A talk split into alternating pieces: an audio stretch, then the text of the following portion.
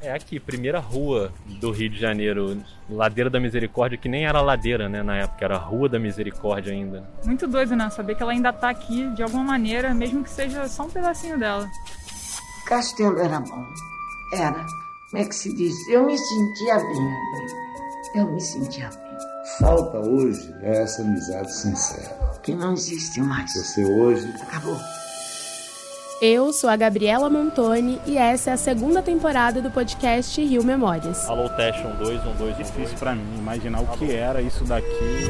Dessa vez, a gente vai explorar em seis episódios a Galeria Rio Desaparecido, com lugares e símbolos da cidade que deixaram de existir. Então, assim que a gente entra aqui, é um espaço bem amplo e olhando para cima tem a cúpula gigante que foi desenhada pelo Gustavo Eiffel, Jamile, que fez só a Torre Eiffel e a Estátua da Liberdade. Tá Só bom pra você?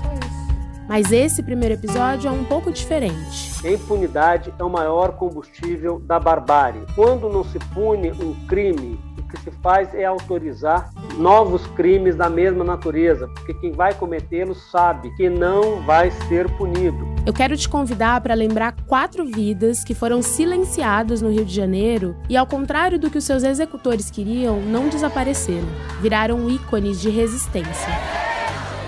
Marielle, Amarildo, Stuart, Rubens, presentes.